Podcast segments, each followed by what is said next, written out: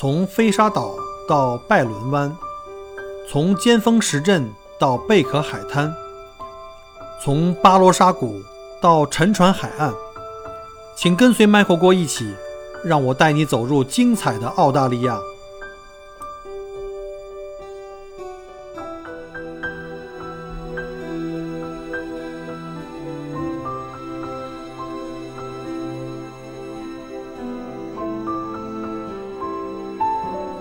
大家好，欢迎再次收听麦火锅聊澳洲的节目。今天是二零二零年的九月三号，墨尔本时间下午六点整。呃，九月份了哈，现在入到九月三号，国内的小小朋友们都已经开学了吧？应该。然后九月份是我最喜欢的季节之一，因为呃从小呢就是进入到秋天的时候的北京啊是最漂亮的蓝天白云，啊空气也特别好，温度也特别适宜。那这几天的墨尔本呢就开始逐渐的转暖了。啊，天气也是非常好，蓝天白云的。我们马上就要进入到这个春天了。除了前两天啊，就是在每年在变换季节的时候，尤其是从冬天转向春天的时候，最容易发生这个龙暖风的这个互相推的时候，造成极端天气，就是这种大的暴雨啊，或者大风啊。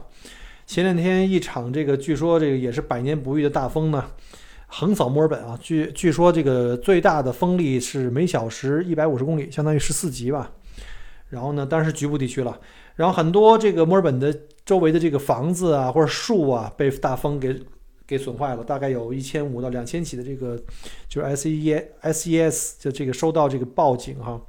我们家门口那个前面那棵大树也是很多树枝被大风给刮折了，其中最粗的一根掉下来，正好它在院子旁边长的嘛，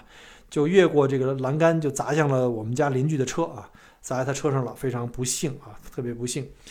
然后呢，第二天一早赶紧找人把这个树给给砍断挪走啊，不是把树，把那些树枝掉在地上的树枝啊。大家如果有兴趣，可以看一下我之前拍的视频哦，在朋友圈里，还有在这个大家可以在网上搜一下啊，我的视频的这个节目也在网上在放。呃，国内的可能看不了油油管的话，YouTube 看不了的话，在国内可以看一下什么西瓜呀，这个头条啊，或者是这个呃我的新浪微博。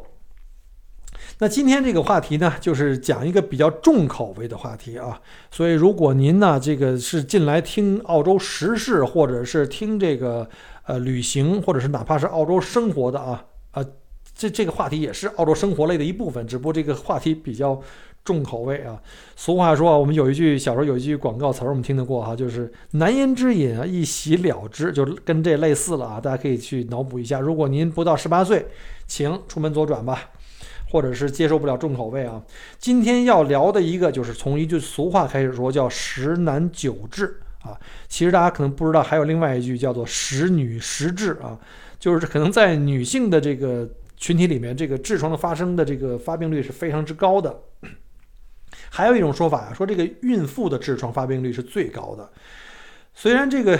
这些说法呀，真实的病例发病率我并不知道啊，无从得到。反正呢，我知道的就是我身边的案例，就是我们家陆老师啊。这个在征求了陆老师同意之后呢，我把这个他的这个做手术的这个经历给大家分享一下。陆老师在生完我们家俊俊以后呢，就果不其然啊，就跻身这个于这个有志之士的行列了。虽然成为了有志之士啊，但是还好那时候不是很严重，再加上平时护理得当，也算是相安无事。你想现在我们家俊俊已经十六岁了啊，这些年都能。呃，基本上都能平安的度过啊！哎，在这里插一句哈，真的是给大家良心推荐，一定在家里啊，如果您还没有的话，一定在家里强烈建议你们在家里的卫生间要加装这种带清洗功能的马桶盖啊，就是这种叫智能马桶盖啊。这个不是给某个品牌做广告啊，我们很早就开始用这东西，就是怎么说呢？我觉得这个是这个呃。百分之一万啊，是 Michael 自己的亲身体验，就连我这种无志之士啊，我这这个胸无大志啊，这个下面也没痣啊，都对这个智能马桶盖这个马桶盖都特别的这个爱之深切啊，这个属于是日常护理必备，这个可以说是一旦拥有别无所求啊。有段时间我记得我们家呃装完那个东西之后，我用了有个几个月半年的时间吧。我那段时间特别不爱出差啊，特别不爱出差，为什么呢？你去出差各个城市酒店都没有这个，所以后来我去日本，我觉得哎呀，日本太贴心了。因为出差以后那些酒店再高级的酒店，他都不给你配智能马桶啊，太哎，这个这这个感觉大家能理解吗？可能用过的人能理解我现在的说法哈。尤其是我们刚来澳洲的的初段的时间啊，当时没有带着那个智能马桶盖来，这儿也没有的卖啊，澳洲人也不太流行这个。那时候让我们一家人着实的别扭了好长一段时间。后来，因为这个老人来澳洲探亲，啊，特地呢就让他委托他们从国内给我背了一个啊，我们在国内家里都有，包括我的什么兄弟姐妹啊，都是在我的游说之下都装了。结果让老人给带过来以后，在我们家里都安装上以后，哎呀，这才解了我的相思之苦啊。虽然这。质本善良啊，但是经过了这十多年的这个演变，因为痔疮这东西就是跟年龄啊，再加上你的时间呀，会越来越恶化，变得越来越厉害。所以陆老师从去年年底开始啊，就陷入了这个痔疮的不断的骚扰之中啊，时好时坏，这个千言不千言不愈的这种情况。以前啊，我们在这个微信啊，或者在其他的媒体上啊，也就比如像什么小红书啊，也看到过别的朋友的分享啊。就是，尤其是在身在海外的那些痔疮患者，这个痛苦的求医经历，觉得特别惨烈。有的人写的就简直是一本血泪史。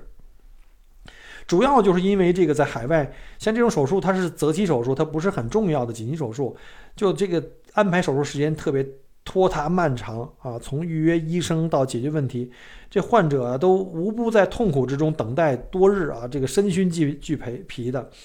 所以呢。我们就决定今年年初啊，就是这个，就想把这问题就一了百了给它解决掉。刚开始陆老师呢，他不太想干这事儿，因为觉得先做手术太痛苦了嘛。后来在我的游说之下，反正又不是我做，对吧？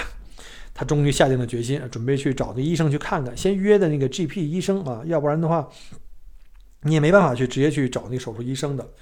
呃，我的建议还是这样，就是有什么问题啊？不怕啊，一定要先呃尽早解决，尽早发现，不要等到实在受不了了，到时候吃苦又受罪，对吧？呃，说实话，在澳洲看病啊，尤其不是急症，看病啊，呃，打出点这个提前量来，约医生看一看，做个检查，还是非常有必要的。因为从预约家庭医生啊之后，再转到专科医生，再到这个安排住院到做手术，绝不是一日两日就可以完成这个过程。呃，由于我们家老岳父的身体不好，大家可能也听过我之前节目啊。我们经常带他去看各种的医生啊，各种的专家，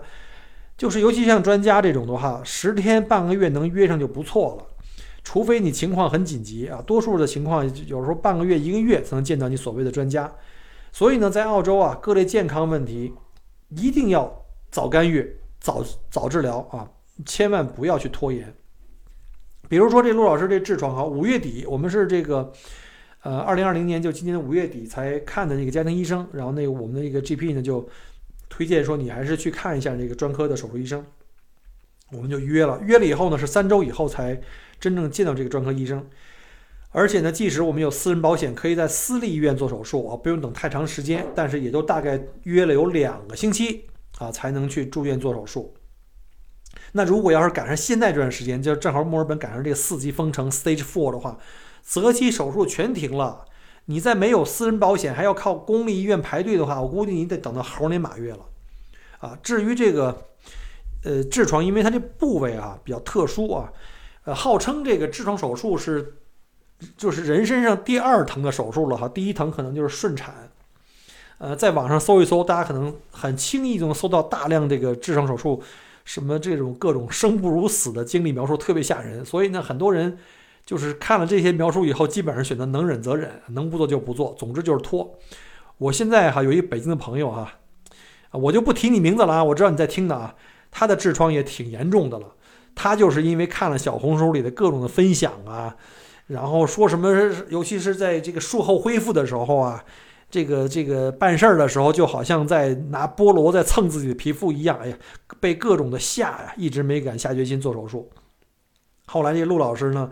也是在我的游说之下，是咬牙跺脚的，经过了这个激烈的思想斗争啊，才决定去看病。其实啊，这个讳疾忌医啊，真的是要不得，小病拖成大病啊，大手术拖小小手术拖成大手术，这就从小遭罪变成受大罪，这种例子就比比比比皆是。所以建议大家最好还是要别拖啊，别拖。今天给大家分享这个手术的这个过程呢，其实也是呃给有相同的经历的人啊一个建议吧，就希望拿我们的案例能给你们一个比较好的一个一个一个，就是给你们看到希望吧。就不要怕啊！我们首先是约了家庭医生，然后呢，这是在澳洲看病的一个常规流程啊。不管你是什么病啊，除了急症你可以去急急诊室之外，基本上都要跟这个家庭医生预约去看。然后由家庭医生啊，根据他你的实际病情，帮你推荐相应的专科医生。在澳洲直接去看专家号的这种情况是基本上不存在的。如果没有家庭医生的推荐信，你基本上也看不见那些所谓的那些叫做 specialist。还好陆老师的情况也不是很严重。但是呢，这个医生说啊，说确实是需要手术解决了，已经值得去做一次了。他，如果你不手术还一直拖着呢，日后的病情病情进进展的话，手术会越来越复杂，就变成大手术了。这样的话，你恢复期呢也会更长，这个术后的这个痛苦会更加的明显啊。呃，这个尤其在这个这肛肠这个手术，所以呢，在 GP 医生的鼓励之下，那个陆老师最后还是下定决心啊，决定把这手术的问题赶紧给安排了。在预约肛肠专科这个专家的时候，这前台护士啊，让我们先和保险公司联系一下，要确认一下这个，呃，这个手术就是这个所谓痔疮手手手术啊，是不是在我们的私人保险公司的这个报保的这个范围之内？否则的话，你要有一个心理承受能力，肯定要花不少的钱。呃，这时候护士呢会提供给我们手术的代码，就是各种手术都有一个对对应的一个一个代码。这样的话，你给保险公司打电话的时候，就直接告诉他代码是不是含在你的这个理赔范围之内就可以了，非常方便。如果要是可以走保险的话呢，在私立医院做手术的话，就会大大缩短等待时间；而如果要在公立医院排队的话，那就会相当漫长哈。当然了，这个疾病的严重程度也会影响你等待的时间。轻症呢，你要给这个重症去让路的啊，所以呢，不是特别严重的病人，可能等待时间更长。呃，除了急性阑尾炎这种的话，就尤其像阑尾炎，你等个半年一年跟玩儿似的，啊，据说这个有的这个痔疮病人等了一年啊，在公立医院才能做上啊。现在呢，就是这指的还是正常时间，不是这个疫情期间。疫情期间我估计可能更完蛋了。还好呢，我们买的那个私立保险呢是覆盖了这个痔疮手术的，所以呢，很快我们就约到了这个呃手术的这个医院啊，这个私立医院，两周就可以进行手术了。在确定好这手术日期之后啊，你会收到医生发来的这个术前准备邮件，特别详细啊。其实不需要你做什么，就是告诉你什么，这手术前一天的午夜就开始进食进水啊，然后这个灌肠啊、清理肠道的工作，手术当天会由护士来帮这个患者做。入院的这个之前啊，会需要在网上填写个人信息的这个表格，包呃除了这个名字、地址、联系方式之外。主要对你这个患者的个人病史啊、用药史啊，会有个详细的问询，让医院对患者有一个非常全面透彻的了解。现在呢，也都特别方便，只要在网上填写这些东西就好了。不过入院前的一两天，医院还会再打电话过来，再跟本人反复的确认病史以及这个各方面信息吧。在私立医院做手术啊，一般不会让病人住的特别久啊，人家要节约床位，因为私立医院很贵啊，啊，基本上都是。这个周转的比较快，所以呢，痔疮手术就是基本上是手术当天在医院过夜，第二天就可以出院回家了。除非你手术这个难度比较高的啊。之前我岳父做那个颈椎手术的时候呢，那是个大手术了，经历了一天啊，大概是五个多小时，然后在这个手术医院也住了不到住了不到一周吧，然后就转去康复医院做康复治疗了。啊，在这边医院都是在比较合理的范围之内呢，尽量使得医疗资源呃利用最大化啊，就是这样的，不会让你一直那儿住着。那入住私立医院呢，我们只要交了一个，我记得是交了一个五百澳币的一个保险的一个 access fee，就是所谓底费，就是你的自己叫免赔额吧。其他费用基本上都是由保险公司和 Medicare 来，就 Medicare 就是我们的这个公费医疗了，就是全民全民的这种呃健康保障了。呃，不过有时候可能你自己还要花一部分钱，比如说麻醉师的差价呀，有的麻醉师收费高，可能 Medicare 只能报一部分，这样的话你可能要补一点。好像这个 Medicare 我们还呃，好像这个这个麻醉师有个差价，我们付了三百刀的这个差价，啊，就是这次陆陆老师这个手术，呃，而我上次我岳父去的那个 Apples 那个医院去做的手术，颈椎手术呢，就没有这笔费用，就基本上只交了五百块钱的这个免赔额，就全部都搞定了。入住私立医院，在填表的时候会提示你啊，你有可能住的不是私人的房间啊，呃，如果床床位紧张，可能会安排到 share room。啊，不过一般啊，医院在这个房间允许的条件这个前提下呀，基本上都会给你安排更好的这个环境。比如说，就是你一个人住啊，呃，我们住过几次院，基本上都被安置在了这个独立房间啊。尤其是在这个疫情期间呀，陆老师入住的虽然是双人间，但还是一个人享用，这也是为了避免这个感染。因为公立医院我没住过啊，所以呢也不敢发言，也不敢去判断。不过听人说，一般都是多人合住，最少是两人，然后呢，还有什么三人、四人的，甚至更多。陆老师手术是在安排在了七月初，那个时候啊，维州的疫情已经开始有点抬头了，每天已经是三位数的新增病例了。我们现在这两天都已经在一百以内了，那时候还比现在更好像更紧张一点啊。所以呢，当时的医院呢，都对这个入院的人员的要求都特别严格啊。呃，住院前几天还特意打电话过来核实病人是否有这个病毒感染的这个相关症状，并告知家属呢不允许陪护，就是我不能陪。以前他去做呃流产的时候是我是全程陪护的，现在是不允许任何人陪护，而且每天医院只能有在下午六点到七点一小时的探视时间，其他时间根本不让入院。陆老师本来就特紧张啊，他这人就胆小啊，这个从小到大都是这个要别人帮他在旁边拿主意啊，尤其在网上看了那些。这个术后分享之后就更害怕了啊，尤其是我们那北京的朋友，告诉他各种的恐怖的故事，他就更不想去做这手术了，啊，据说有个患者说术后当天晚上疼得无法入睡啊，据说是那种叫天天不应，叫地地不灵啊，所以呢他就求我说让我陪着他，嗯，这至少在精神上能起点这个鼓励的支持的作用吧。你说这医院又现在这个疫情期间又不让家属陪，这陆老师一个人面对痛苦也是挺可怜的。所以呢，我们商量了一下，说入院的时候就假装说，就说陆老师不懂英语啊，必须得有人旁边做翻译。反正我就打定主意了哈，不行的话就撒泼打滚儿，怎么也得坚决留下来。不过一般好像这种医院也很容易找到能讲中文的，现在中国人越来越多了，可能这个理由也不太行。入院当天呢，我们一早八点准时到了医院，进门就是特别严格的啊，就是那个疫情检测的这种体温啊，然后询问这个有无感染这个症状，然后登记联系方式才可以进入到医院办入住手续。我不让陆老师说话，我就自己一个人说啊，假如他听不懂，然后呢，全权由我代理。然后医院倒也很融通哈，让我一直送到了这个手术准备室，负责接待的护士姐姐啊，金发碧眼大美女，也非常和蔼。先进行这个问诊跟测量生命的这个体征的这些数据，然后呢，我们就带到了这个宽敞明亮的这个准备间，手术准备间，一道道绿色的这个布帘隔出来一个个小小的私人的空间。当时陆老师就换上了这个病号服啊，换下来的私人物品装了一个袋子，然后做好标记。呃，这个护士们在手术之后会统一送到患者的病房。不过你住院你也带不了太多的什么贵贵重物品吧，就是个人的这些衣物了。护士小姐姐就开始给这个陆老师开始灌肠做术前准备，灌肠倒也没有想象的那么不舒服啊。但是我这不是我说的啊，这是我是问了陆陆老师。这护士小姐姐的话操作据说很温柔啊，打入灌肠剂以后先躺着在电视上不是在病床上看电视，然后大概十几二十分钟以后就跑了一两趟厕所，基本上就差不多了，然后就可以准备手术了。然后术前的麻醉师和护士过来再。询问一下这个病史啊，还有过敏史，还有再检查你有没有假牙，有没有带什么金石金属的这个适配物，因为有的老外经常在身上打那个穿孔嘛，有的人甚至在鼻子或者舌头上做这个金属环，要有的话可能要给它去掉了，因为这要全麻的。如果你要是这个无药物过敏史的这个患者啊，他会给你戴上一个普通的蓝色的手术帽；有药有药物过敏史呢，要戴上一个红色的手术帽啊。我看见那个准备间里有有几个。呃，病人是戴着红色手术帽，这样的话就有就便于这个术中啊，这个医护人员就识别这个哪一个人有这个手术的就有这个过敏的风险。然后呢，麻醉师呢就给这陆老师开始呃扎上这个静脉输液的这个套管针，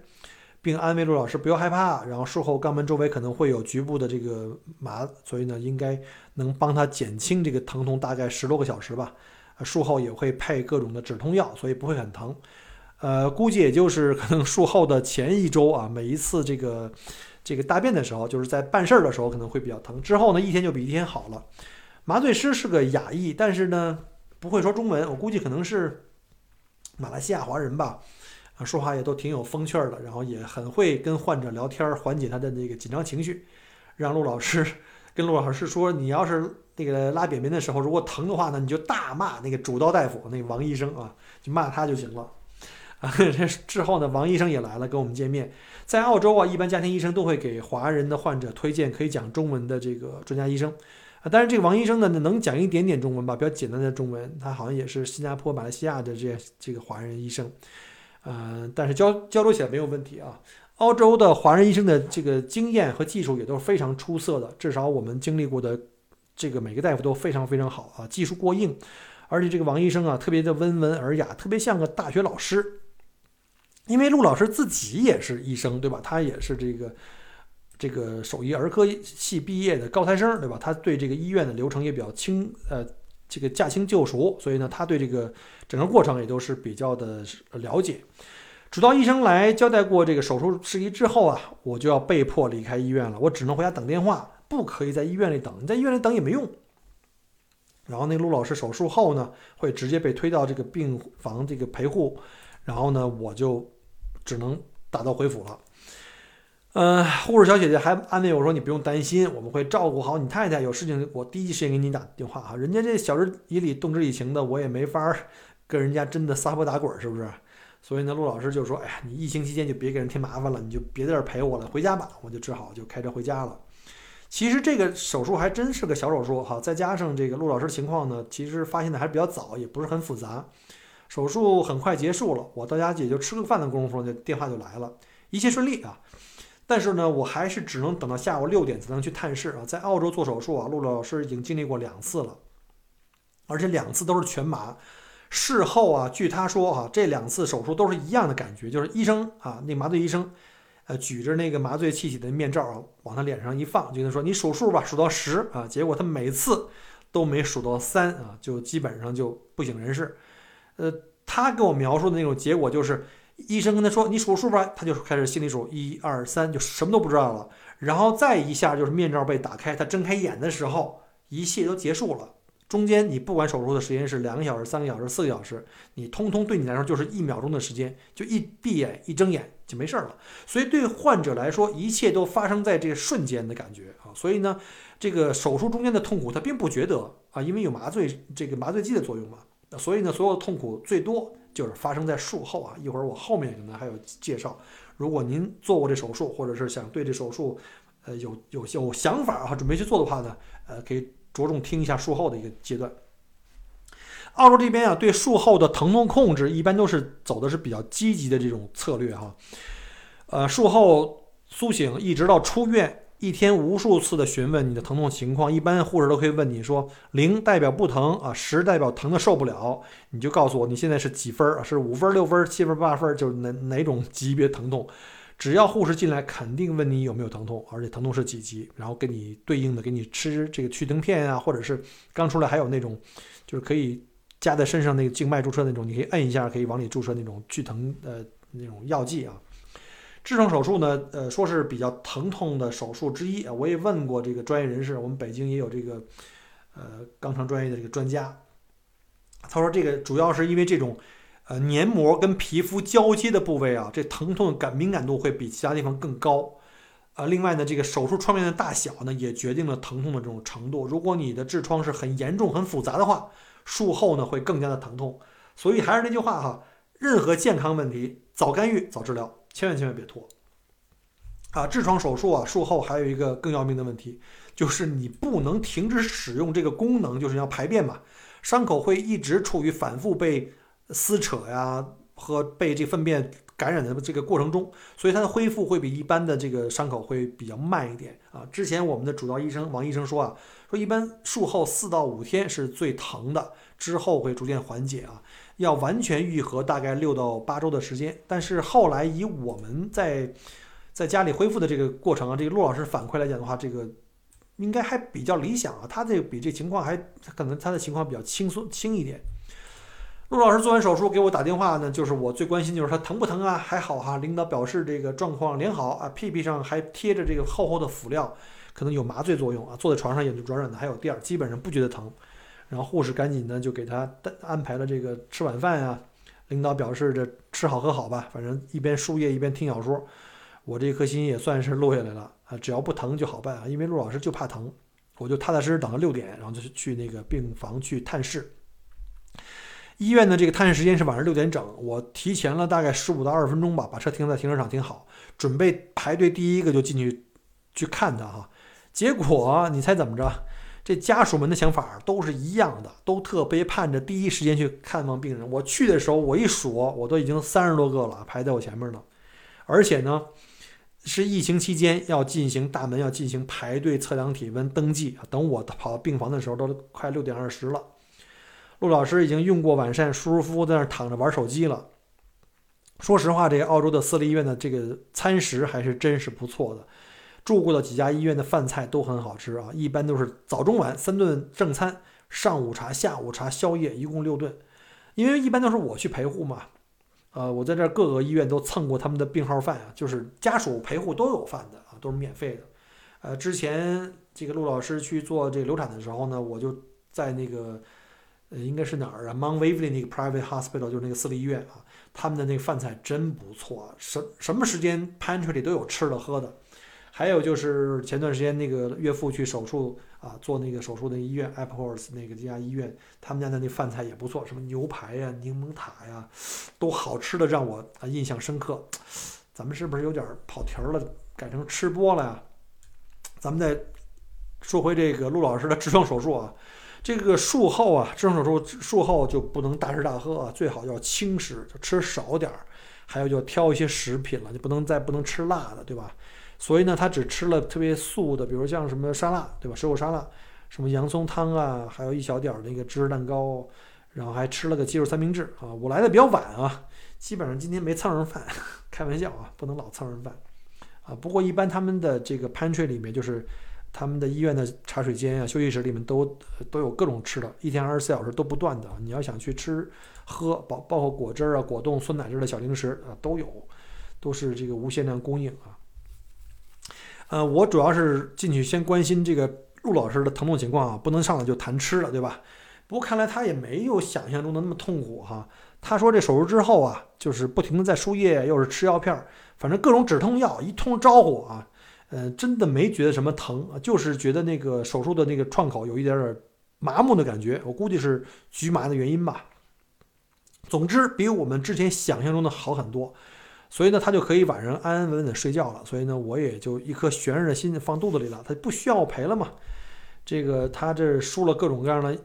这个液体，反正我也叫不出名字来啊，什么抗生素居多吧。呃，说到这个输液啊，我就想说一说这个。以前我记得在国内的医院的输液，都是要有人时刻盯着。原来我妈妈住院，我在医院里陪了一年多，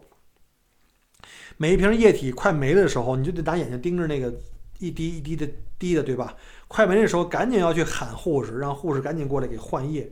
那现在反正我看他们这医院这个输液也好，都有控制器，都特别牛，高科技，有一个方方的小盒子啊，挂在床头，你的这个液体。它就是一通按键一设置好了，人家护士就走了，你这液体就自己滴。等到这液体滴没了，机器就嘣噔自动停止了，然后呢发出一个嗡嗡的提示音，然后那个护士姐姐一会儿就跑过来给你换药，或者是就停止输液了，特别方便，根本不需要你那个去盯着。就即便你独自入住院，你自己睡着了也不用看着，没人担心这个了。就我不知道现在国内的医院是不是已经都也都变成这样了。这探视的一小时时间啊，过得飞快啊！后来我还尝试着想跟那护士美女姐姐央求说，能不能让我留下来？反正你旁边那床也空着，对吧？结果呢，未能获得同情跟批准啊。陆老师也说，感觉一点都不疼，还是让我在疫情期间别给人家医院添乱。那我只好依依不舍，自己回家了。晚上就一直不停的给他打电话，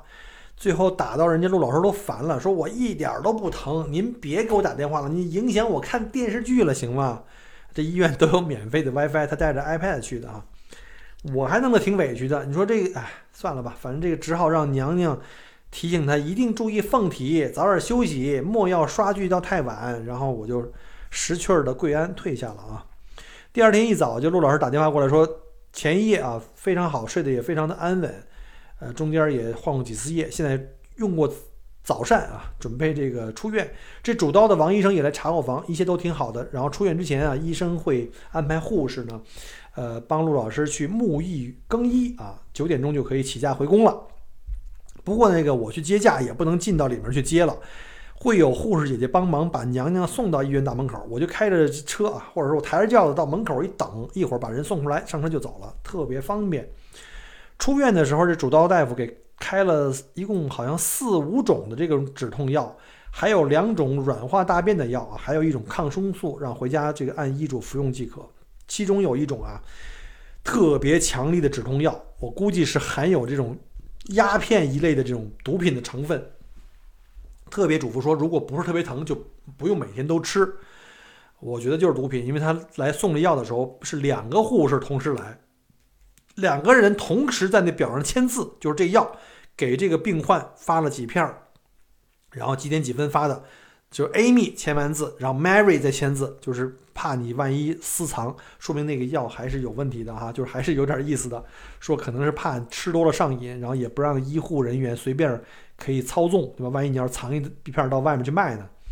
在澳洲啊，这边做痔疮手术术后呢，不用换药，也不用拆线，这个跟我们之前在网上看到那些挚友们的分享啊，很不一样。之前在网上看到很多说术后啊痛不欲生，尤其是换药啊，说这个痔疮手术本身不可怕，可怕的就是术后恢复，因为反复的换药过程。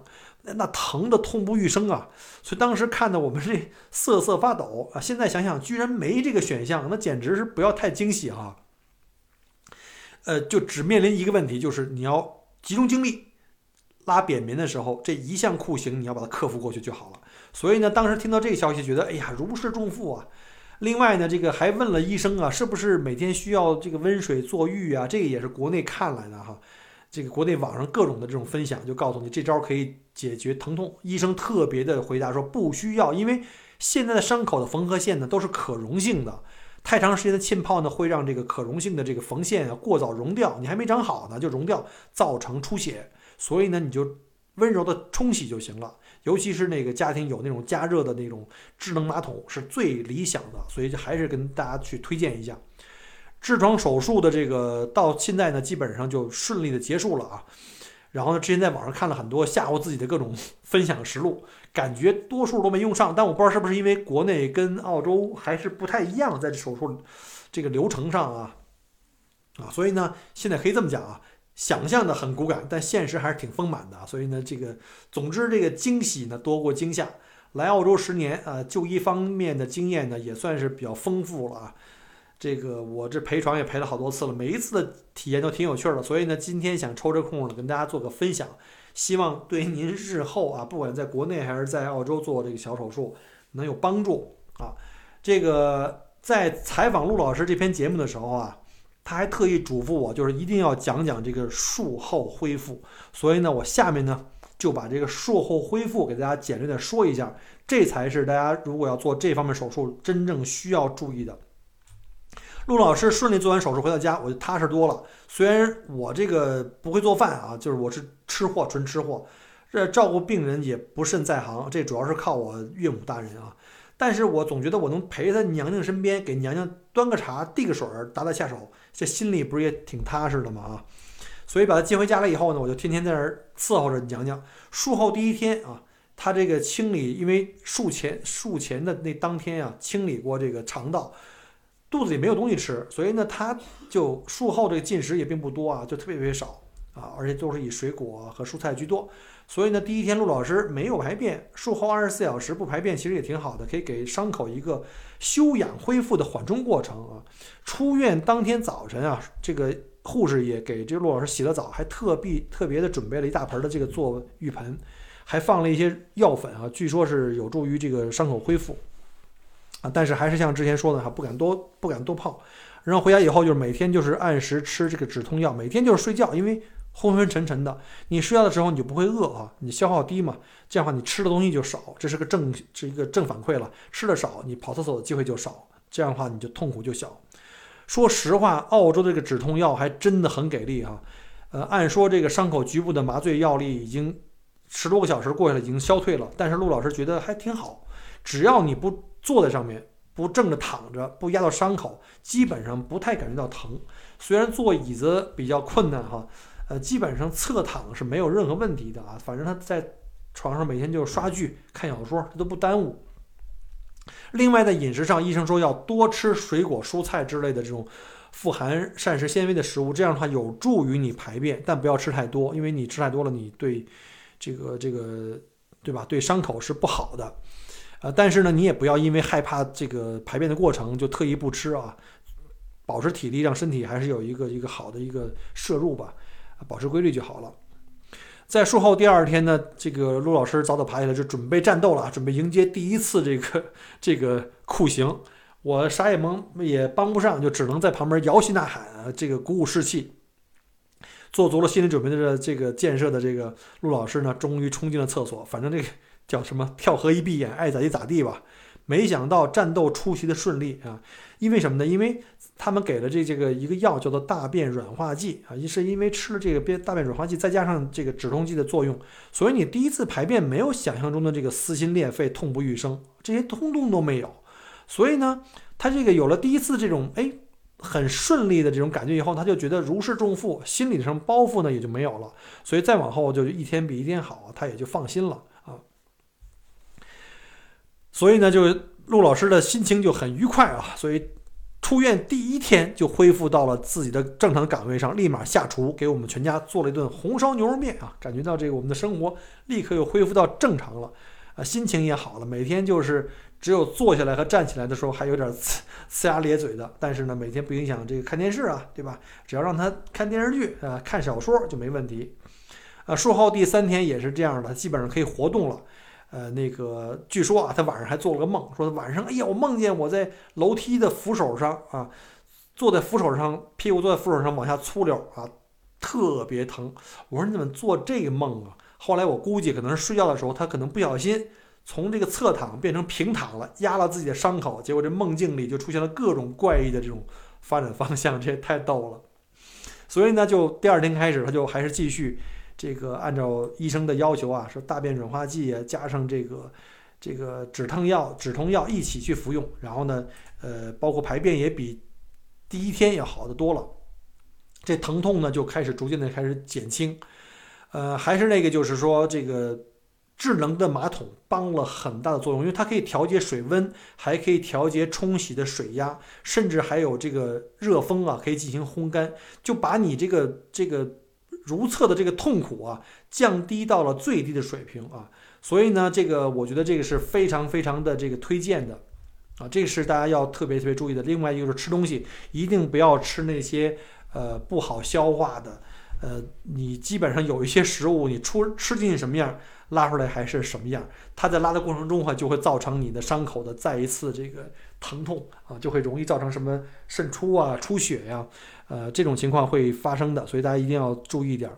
基本上四五天以后啊，我们就不再需要再吃那个软化大便的药了，因为你排便就已经很正常了，只吃了一些止痛药和抗生素啊，而且呢，这个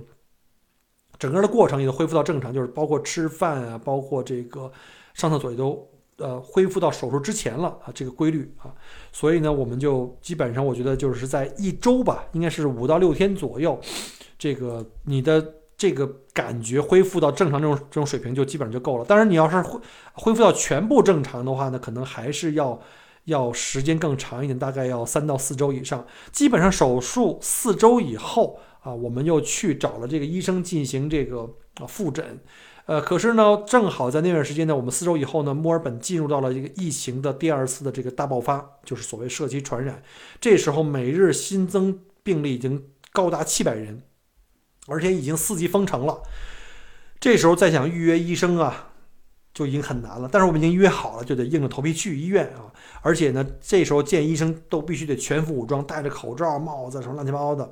然后检查之后呢，告诉说恢复的非常非常好，可能再过四到六周你就可以完全恢复了啊。这个幸亏啊，这医生说我们幸亏在七月份就把这手术就给安排就给做了。如果赶到现在到了四级的这个封城的话，你就别说做手术了，你连看医生都很难了。所有的非必要的，就是那种择期手术都必须停掉，所有的医院和病床都要留给那些重症，就是什么新冠重症的病人或其他的有真正的那种急重病的，是优先使用啊。所以，如果我们要是这个手术约的如果晚那么一两周，那就肯定没戏了。所以，我觉得这次我们也是算是比较幸运了啊，比较幸运，就这事儿是没拖。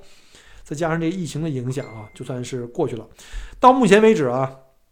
陆老师已经基本上恢复了全部正常，每天上楼下楼啊、花园啊、打理啊，还有厨房各种收拾都跟以前一样，一点问题没有。甚至还每天跑步、动感单车、划船机、heat，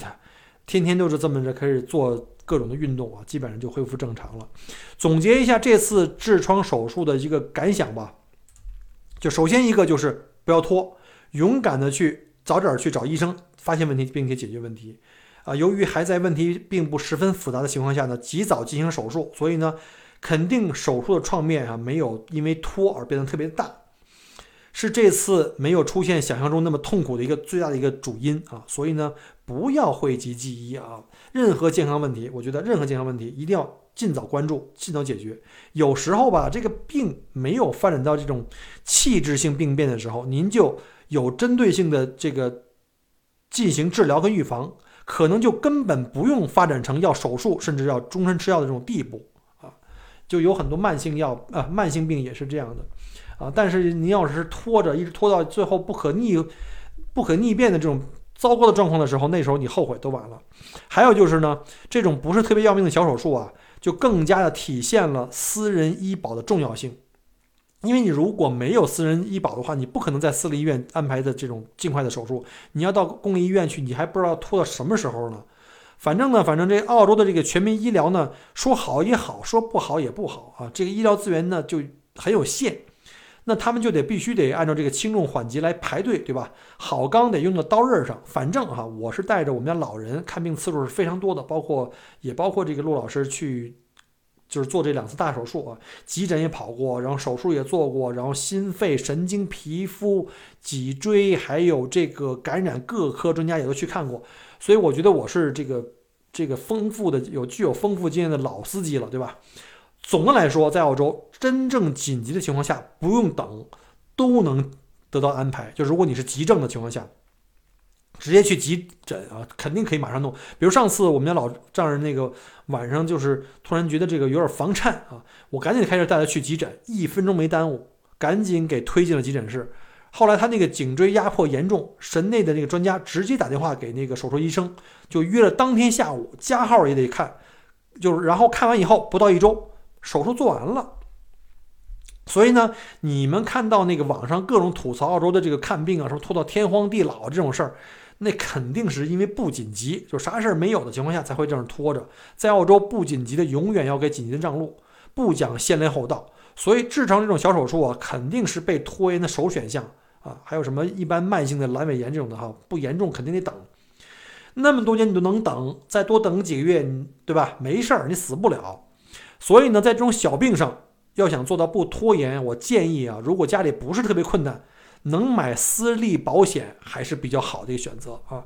呃，再说一下费用哈，陆老师这次手术总共花了九百澳币，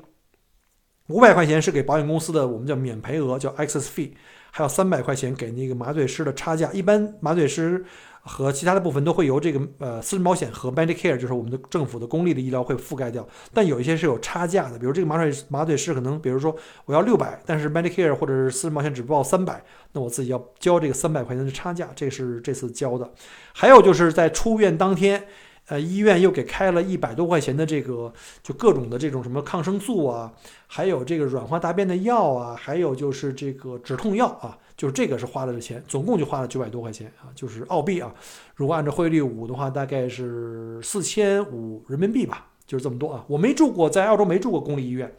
不过据说就是如果你是住公立医院的话，我上述那些花销都没有，甚至连出院的药都是公立医院都给你报了。所以呢，公立医院确实是便宜啊。但是什么体验不知道，我没有发言权，所以呢，大家就自己去判断一下。在澳洲呢，这个看。这个花钱和花时间这两项，你是愿意选哪个了？呃，我觉得反正咱们咱们那个对吧？这个怕疼，而且也不愿意等，那就花点钱吧，好吧，只要花钱解决的问题都不是大问题。有关在澳洲就医的感受和经历啊，我在以前节目里分享过一些啊，呃，在这个节目里呢，跟大家就这件事情跟大家多唠一唠，呃，让大家对这个澳洲的医疗体系和整个的运作有一个大概了解啊。如果有兴趣的话呢，也可以翻回去听我以前的那些旧的节目。好了，呃，时间关系呢，今天就讲到这儿啊，这个分享 口干舌燥了，已经都是干货。如果您觉得我分享这东西对您有用的话，那麻烦您在节目后面给我点个赞啊，或者节目给个五分评价啊。我们下周再见，拜拜。感谢您关注和支持我的节目。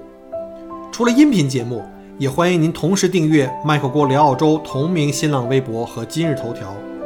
以及同名微信公众号，里面有很多旅行、移民相关的资讯和攻略。如果您正在规划澳洲旅行、留学或移民，欢迎您加入我的听友群和移民交流群，有更多精彩在等着您。Michael 郭约您相聚在澳洲，我们不见不散。